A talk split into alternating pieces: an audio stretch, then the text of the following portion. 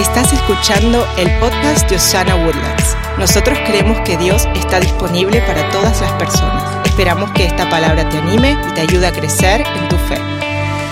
Hace dos semanas celebrábamos Domingo de Resurrección, la ocasión que cambió la historia para siempre para la humanidad. Hace dos semanas recordamos que empezó con esa gran resurrección la era de la gracia en la que vivimos usted y yo el día de hoy. Yo no sé de usted, pero yo vivo agradecido con Jesucristo que Él llevó la pena de la muerte mía en la cruz del Calvario para yo tener vida eterna. No sé si alguien está aquí conmigo agradecido. Gracias Jesús. Jesús entonces empieza a parecerse a sus discípulos y empieza a darles señales de que ha resucitado y ha venido de regreso. Y en una de esas señales le dice a un grupo de mujeres, vayan, díganles a los discípulos y a Pedro, que los voy a esperar en, Galilea, Pedro, ese tremendo discípulo, a mí me encanta Pedro, cuando yo llegue al cielo va a ser uno de los primeros que voy a querer conocer. Porque Pedro era ese bravucón, bocón, el que primero metía el engrane de la boca y después el del cerebro. Me identifico mucho con Pedro. ¿Dónde estaría Pedro ahorita, dos semanas después? ¿Dónde lo encontramos a Pedro? Yo le doy tantas gracias a Dios que Él incluyó esta historia en la Biblia porque es la esperanza de todos aquellos que hemos fallado en esta tierra. Yo no sé si hay alguna otra persona aquí que haya fallado, pero voy a ser el primero en apuntarme. Yo he fallado. Yo no sé si usted alguna vez ha fallado, pero alguna vez yo lo he negado a Jesús, como Pedro lo negó tres veces. Tremenda historia, gracias Dios por poner esta historia en la Biblia, porque a mí me hace falta recordar que hay esperanza para los que hemos fallado. Hay gracia para los que hemos fallado. ¿Alguna vez usted le ha fallado al Señor? No, no, no responda, no diga amén, no levante la mano. No, no, no, no se dé a conocer, quédese calladito. Yo le tengo que confesar que yo sí le he fallado. En ocasiones han habido veces que no he dado buen testimonio de mi Señor Jesucristo a través de alguna palabra o alguna acción o a través de alguna falta de acción ayudar a alguien que tuve que haber ayudado en el nombre de Jesús. Y otras veces simplemente por bobo y testarudo le he fallado al Señor. Les voy a contar una historia. Algunos de ustedes quizá ya la escucharon alguna vez, pero e, e, es una confesión que, hay que decirla de vez en cuando. Y dicen que la confesión es muy buena para el alma, es muy mala, muy mala para la reputación, pero buena para el alma. Yo un día estaba en uno de esos vuelos largos, largos, esto hace ya muchos años, y íbamos nosotros a ministrar en la tierra de Israel. Y era un vuelo nueve horas hasta Londres. En Londres cambiábamos un vuelo otras diez, once horas hasta llegar a Tel Aviv. Y yo no sé quién fue el que inventó este avión que tiene nueve pasajeros de un lado al otro. Dos asientos aquí, cinco asientos en el medio con un pasillo aquí y otro pasillo y los dos asientos de la orilla. Entonces son dos, cinco y dos. El peor asiento de esa fila es este, donde usted está entre estas dos personas que se quieren mucho, estas dos que se quieren mucho, y ahí está usted solito, atorado. Si usted quiere irse al baño, es con permiso, con permiso. Es terrible. Cuando yo llegue al cielo, yo voy a hablar con el diseñador de ese avión y lo voy a reclamar en el nombre de Jesús. Yo venía en ese asiento De mi izquierda habían dos abuelitas y a mi derecha otras dos abuelitas. Estaba su servidor en el medio. Y yo no sé si usted eh, entiende lo que le voy a decir, pero hay algunas abuelitas que huelen bonito y hay otras que no tanto. En esta ocasión me tocaron las cuatro abuelas que no olían tan extraordinariamente bien. O quizá venían de otro vuelo, a lo mejor era eso y ya llevaban horas volando. Pero como yo tengo mucho tiempo viajando, yo sabía que cuando ya cierran la puerta del avión, si hay un asiento disponible por ahí, uno lo puede ir a, tomar. Cerraron la puerta del avión, yo, miré para mi izquierda, perdón, para mi derecha, y habían dos asientos. Y yo con permiso agarré mis cosas y me fui a sentar allá. Dije, Padre, qué bien tratas a tu siervo. Tú me guardaste estos dos asientos, papá. Señor, tú sí que me quieres. Y en eso yo siento aquí. Disculpe, caballero. Yo, dígame, esos asientos están reservados. ¿Para quién? Para los que somos los asistentes de vuelo. Y entonces su pastor, mentor de Osana Woodlands, le dice, ¿dónde dice eso? Yo no veo ningún letrero acá, no hay nada que haya, nada que diga que están reservados, estaban solos, yo me vine a sentar. Perdón, Señor, usted se va a tener que levantar. Yo no me tengo que. Y en eso, una señora de allá, de allá atrás, seguramente Monterrey, porque era metiche como solo ella. perdón, todos los de Monterrey.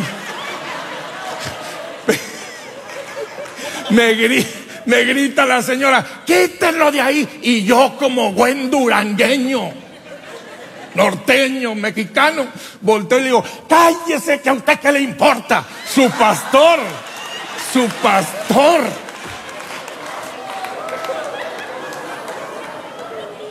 Padre Santo.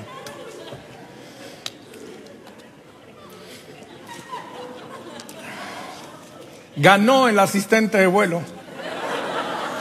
Y me fui a sentar entre las cuatro abuelas. Pero traía yo algo hirviendo acá adentro. No sé si usted me, me entienda. Eh, cuando usted perdió el argumento y de repente está ahí algo allá adentro. Dando ¿por qué me gritó la señora aquella y aquel? Yo no entiendo, porque si, si soy tu hijo, señor, yo, Pasaron como dos horas y venían a darnos los alimentos y yo vi que por este pasillo venía el mismísimo joven que me había corrido de los asientos aquellos y estaba entregándoles los alimentos a todos los de nuestro lado. Cuando él extiende la charolita y me lo da a mí, me mira a los ojos y me dice, oiga, disculpe, usted es Marcos Witt, ¿verdad? Amigos, les tengo que confesar que por un, por un segundo tuve ganas de negarme a mí mismo.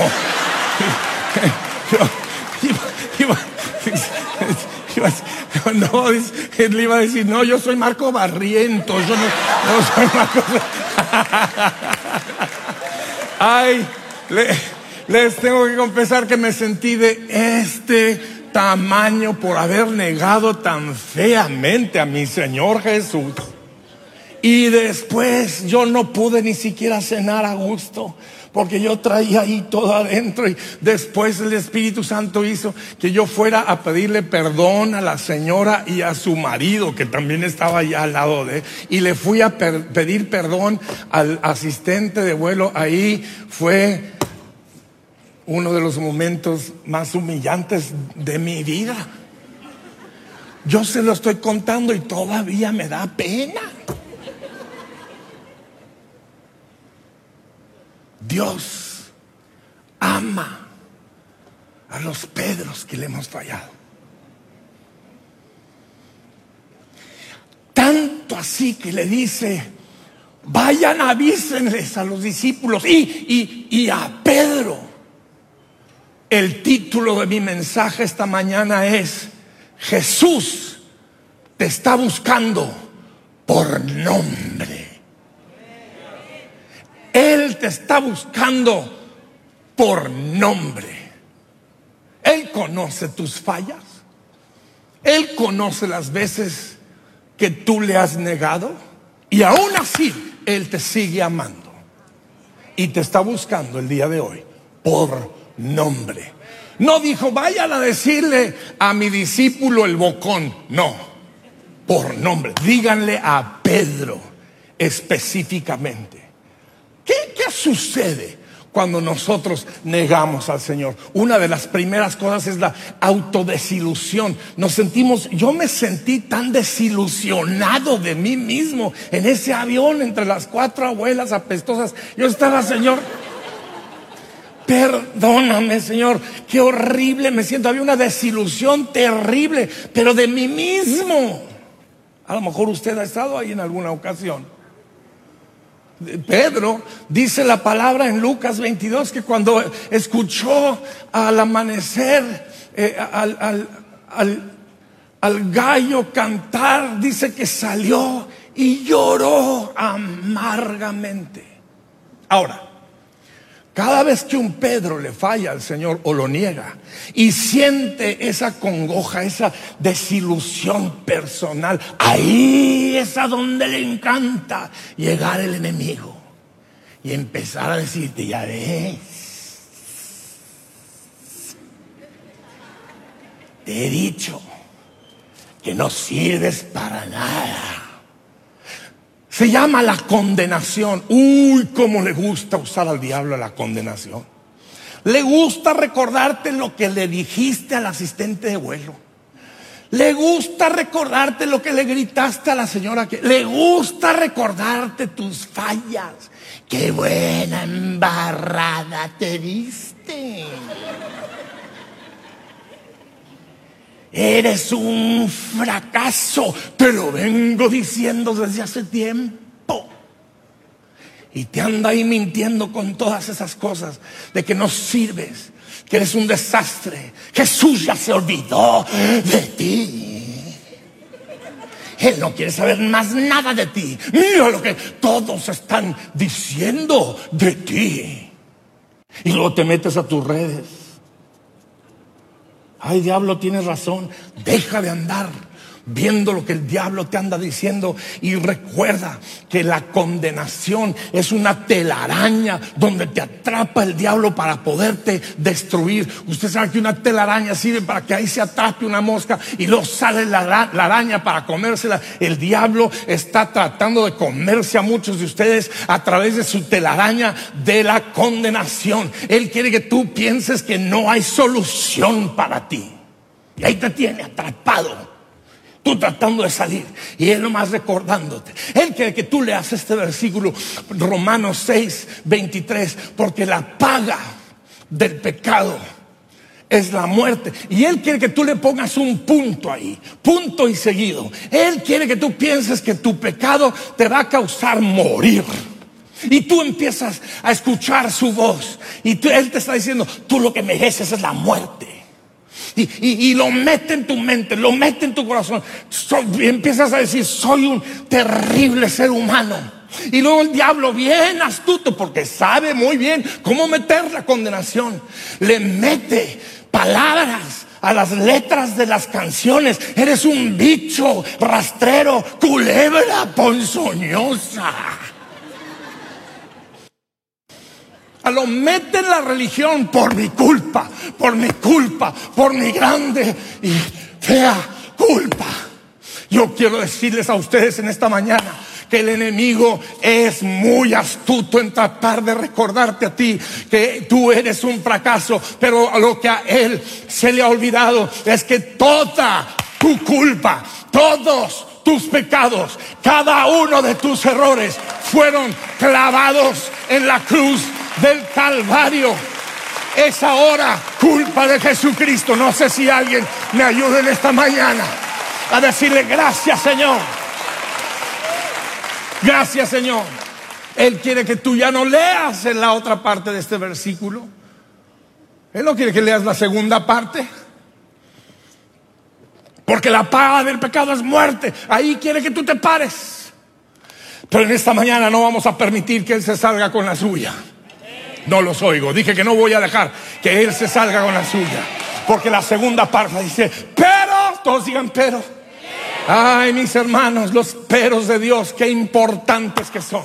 Porque el pero en el versículo cambia todo lo anteriormente dicho. La paga del pecado es muerte. Pero, ayúdenme a predicar, griten, pero el regalo de Dios es la vida eterna por medio de Jesucristo, Señor nuestro. Alguien dele gloria. Alguien dele gloria. Alguien dele honra esta mañana. No dejes que el diablo te siga condenando y acusando. Cuando el diablo te quiere acusar y condenar, recuérdale Romanos capítulo 8, versículo 1 dice, ahora pues, diga conmigo, ahora, ahora, no ayer, no mañana, ahora. Pues no hay condenación para los que están en Cristo Jesús. ¿Hay algún Pedro que se identifique conmigo esta mañana? y le dé gracias a Dios que Él ha levantado nuestra condena. Él ha llevado nuestro pecado, Él ha llevado nuestra condena en la cruz del Calvario. Qué bien estoy predicando esta mañana, muchas gracias. La otra cosa que el enemigo quiere que hagas es que regresas a tu rutina. Dice Juan capítulo 21 que Pedro dijo, me voy a pescar. Se desanimado tanto de él mismo ya, no, me voy a pescar. Se le olvidó. Se le olvidó que era tenía un llamado sobre su vida. Me voy a pescar. Y esto es lo que el enemigo trata de hacer que muchos de ustedes hagan. Que se les olvide que ustedes son señalados por Dios. Que se les olvide que ustedes son lavados en la sangre de Jesús. Y los mete a su rutina. Quiero decirte una cosa, el diablo es muy astuto en saber neutralizarnos a través de la comodidad de nuestra rutina. Otro domingo más, iré o no a la congregación. Eh, ahí va otra corona. Yo hoy no voy. Dios sabe mi corazón. Y ahí te tiene el diablo, en esa rutinita los mismos vicios, las mismas tentaciones, los mismos amigos, las mismas actitudes, las mismas rutinas, la misma religiosidad, las mismas, y ahí te tiene, arriba de una caminadora donde ya no estás pensando, solamente estás existiendo. Eso no es vida. La Biblia dice que Jesucristo vino para darte vida y para darte en abundancia. Bájate de esa caminadora de la rutina, empieza a vivir la vida que Jesús compró para ti en la cruz del Calvario. Ay, pastor, pero es que más vale malo por conocido que bueno por conocer. Hasta metemos frases en nuestra cultura, en nuestro idioma para acomodar nuestra pereza espiritual. Bájese de esa caminadora de la rutina en la que lo tiene usted el diablo. Quítese de ahí. Empiece a decirle, yo soy la cabeza, no soy la cola. Yo estoy encima y no estoy abajo. Yo soy más que vencedor por medio de Jesús que venció por mí en la cruz del Calvario. Yo no voy a aceptar esta rutina. No acepto más estos vicios. No acepto más estas mentiras. Tira esa doble X. Rompe con esos vicios. Rompe con esas malas palabras que te salen tan fácil que ya ni, ni siquiera los piensas. Empieza a vivir en la luz de la palabra de Dios. Empieza a tratar a los demás como Jesús te ha tratado a ti, Pedro, que te perdonó yo no sé quién le estoy predicando esta mañana, pero Dios te está hablando. Vivir en esa caminadora, vivir en esa rutina, esa no es vida, eso es existencia. Jesús vino a darnos vida. Vean este versículo conmigo, dice, yo soy la resurrección y la qué. Ayúdenme a predicar, grítenlo. Yo soy la resurrección y la qué. El que cree en mí vivirá. Grite la palabra vivirá aún después de haber muerto, todo el que vive en mí y cree en mí, jamás morirá. Alguien dele gloria a Dios. Ahí está una palabra como para que usted tenga gasolina de aquí hasta que Cristo venga. Jesús puede romper ese ciclo que tienes en tu vida. Jesús puede sacarte de esa comodidad en la que has estado. Jesús puede deshacer el estupor que trae el pecado. Hay gente que ha pecado tanto que ya ni siquiera saben pensar por sí mismos. El pecado nada más los lleva para todos lados. Los lleva para acá y los lleva para allá. Empieza a salirte de eso. Deja que la luz gloriosa de Jesucristo disipe las tinieblas del pecado en tu vida, en el nombre de Jesús.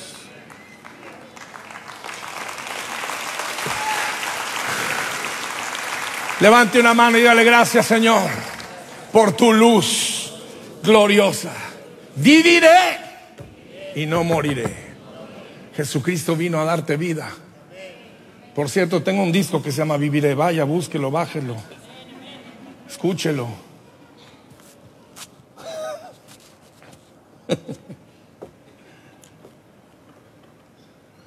Y lo último que vemos es la restauración de Pedro. En Juan capítulo 21 dice que Jesús va hasta donde Pedro está pescando. Lo que me encanta de eso es que Jesús sabe exactamente, Jesús sabe exactamente dónde tú estás.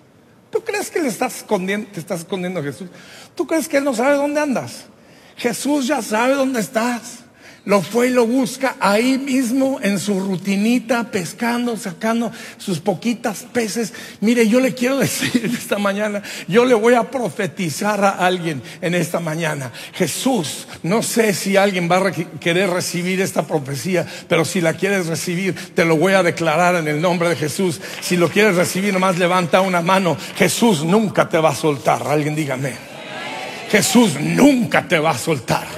Él nunca te va a soltar. Allá arriba le estoy hablando a alguien. Jesús nunca te va a soltar. Aquí abajo le estoy hablando a alguien. Jesús nunca te va a soltar. Él sabe dónde tú estás. Él conoce el estado en el que tú estás. Él nunca te va a soltar. Ni siquiera te va a dejar pecar a gusto. Vas a andar ahí pecando. Todo ahí, por aquí anda el Espíritu Santo. Claro que sí. ¿Sabes por qué? Porque no hay forma de borrar las memorias de tus tiempos con Él. No me oyeron. No hay forma de borrar las memorias de tus tiempos con Él.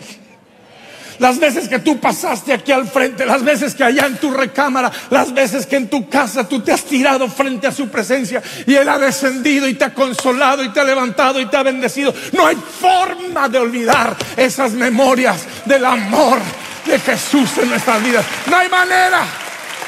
No hay manera. Aunque quisiera.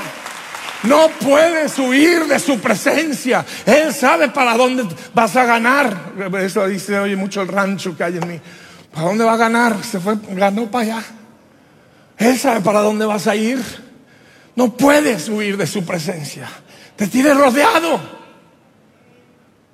Te tiene señalado te tiene bañado en su sangre preciosa y poderosa, te tiene cubierto, te tiene perdonado, te tiene rescatado, te tiene restaurado, te tiene de pie. Él te ha cubierto con su sangre poderosa, ya deja de huirle. Salmista preguntó en el Salmo 139, ¿a dónde huiré de tu presencia? A donde quiera que vaya, ahí estás tú. Pedro no pudo irle. Tú tampoco lo vas a poder hacer. Tarde o temprano, ahí va a estar el Señor. ¿Qué huele, mi hijo? ¿En qué andas? Pues nada, aquí nomás pescando. ¿Y cómo te está yendo? Pues mal. La neta. No ha salido nada en toda la noche. Me encanta la forma en que Jesús restaura a Pedro. Porque primero le dio un milagro. Escúcheme con atención. Hay un milagro esperándote.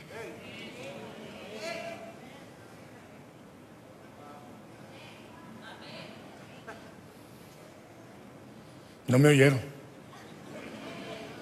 Me voy a esperar a que me hayan oído.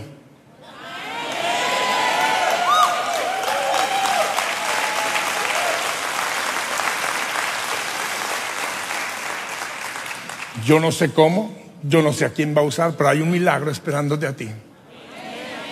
Pedro no supo cómo. Una noche estaba pesqui, pesqui, pesqui, pesqui, pesqui, nada más pescó un catarro, no había nada en el agua. De repente llega Jesús y dice, hey, ¿qué tal les fue? Mal. hey, tiren, tiren, tiren del, otro lado las redes. Y por dentro me imagino Pedro, este que si soy pescador, quiere que ahora yo, órale, pues bueno, tírale, ¡bum! Ahí estaba su milagro. Dios te va a mostrar su poder. Dios, a Dios le, a Dios le encanta mostrar su poder a aquellos que piensan que han huido lejos. Alguien me está viendo ahorita mismo por la internet y tú has huido lejos, pero ahí Dios está por mostrarte su glorioso poder. Hay un milagro que te está esperando. Hay algo que Dios está por hacer por ti. Hay alguien aquí en este auditorio que entró esta mañana medio apenado. Dios está por hacerte un milagro. Dios está por sacarte adelante. Va a ser un milagro físico. Va a ser un milagro económico. Va a ser un milagro de salud. Va a ser un milagro de familia. Va a ser un milagro de restauración. Va a ser un milagro de bendición. Algún milagro. Pero Dios tiene milagros para todos y cada uno de los Pedros que estamos aquí en esta mañana escondidos. Hay un milagro. Y luego lo segundo que le hace. Cuando llega Pedro y se da cuenta es Jesús. No lo ha visto en todos estos días. El que negué, al que traicioné, al que le di la espalda es Jesús. Dice que viene corriendo porque en, el, en la profundidad de su corazón él seguía amando a Jesús. Yo les voy a declarar algo. No importe cuán lejos se vaya usted en el pecado. Usted sabe que allá adentro hay un amor suyo hacia Jesús. Usted ama a Jesús. Usted sabe que ama a Jesús. Y tarde o temprano lo va usted a ver con sus propios ojos. Ah. Y Jesús estaba en la playa cocinando.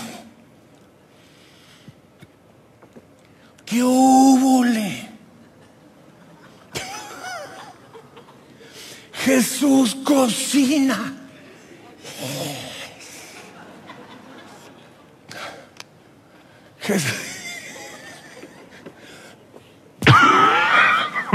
Yo tengo un especial amor para los cocineros.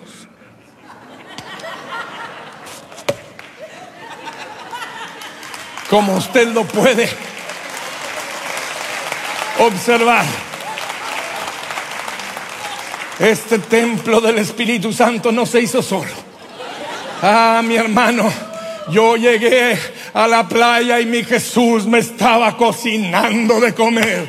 Yo llegué a sus brazos y mi Señor me estaba dando de comer. Nunca te faltará pan, nunca te faltará provisión, nunca habrá escasez en tu casa, dice el Señor. Recibe esa promesa en este momento. Nunca tus hijos mendigarán pan.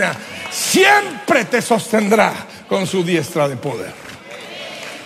Cocinando, cocinando. Y dice la palabra que le dio de comer de su propia mano. Ah. Jesús te quiere dar de comer con su propia mano. ¿Qué quiere decir esto? Aprende a tener tu propia relación con Jesús. No a través de alguien más. No, pues es que voy a Osana Woodlands porque me trae mi mamá. Que cambie eso. No, pues yo vengo porque me trae mi mujer.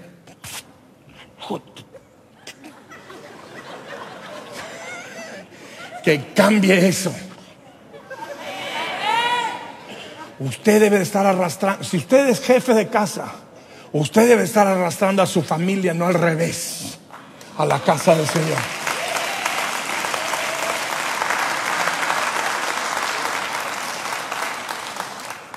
Dios quiere, alimentarte con su propia mano, no a través de algún santo, no a través de alguna virgen, no a través de una regla religiosa. Dios quiere tener una relación directa contigo.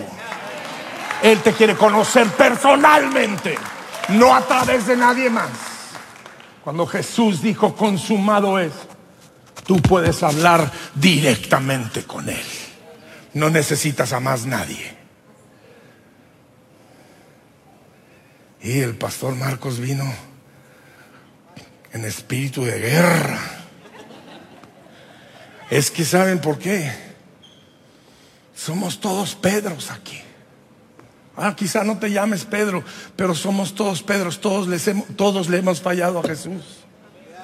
Y todos hemos querido regresar a la rutina del pecado y todos nos hemos sentido condenados. Y por eso el Espíritu Santo que arde en mi espíritu está queriendo quemar en tu vida la condenación, quemar la autolástima, romper con esas mentiras para que puedas caminar en su luz gloriosa y en su libertad. Por eso estoy tan cargado esta mañana con esta palabra. Y por último, para terminar, le hace tres preguntas. Pedro, ¿me amas? Sí, Señor, tú sabes que te amo. Dales de comer a mis, a mis ovejas. Fíjense nada más. Pedro seguramente pensó cuando Jesús le dice, Pedro, ¿me amas? Pedro pensó, mmm, ahí viene el regaño. Oh, aquí es donde se va a desquitar. Y me va a poner una lista de cosas. No. Solamente, solamente le dice, ve, dales de comer a mis hijos. Adelante. ¿Es todo, Señor? Es todo. Es que la religión, mi amigo, la religión te quiere meter bajo reglas. Jesús vino a deshacer las reglas. Jesús vino a darte libertad romper esas reglas religiosas. No, Señor. Jesús dijo, ven a mí todo el que está cansado y trabaja. Yo les daré descansar. Yo soy el pan de vida, dijo Jesús. Yo soy la luz del mundo, dijo Jesús. Y entonces la segunda le pregunta, Pedro, ¿me amas? Señor, tú sabes que te amo. Entonces dales de comer a mis ovejas. Y Pedro dice, es todo lo que me va a decir. No me va a regañar. No va a sacar la correa como mi papá y a darme unos fajarazos en, en la parte postrera del templo.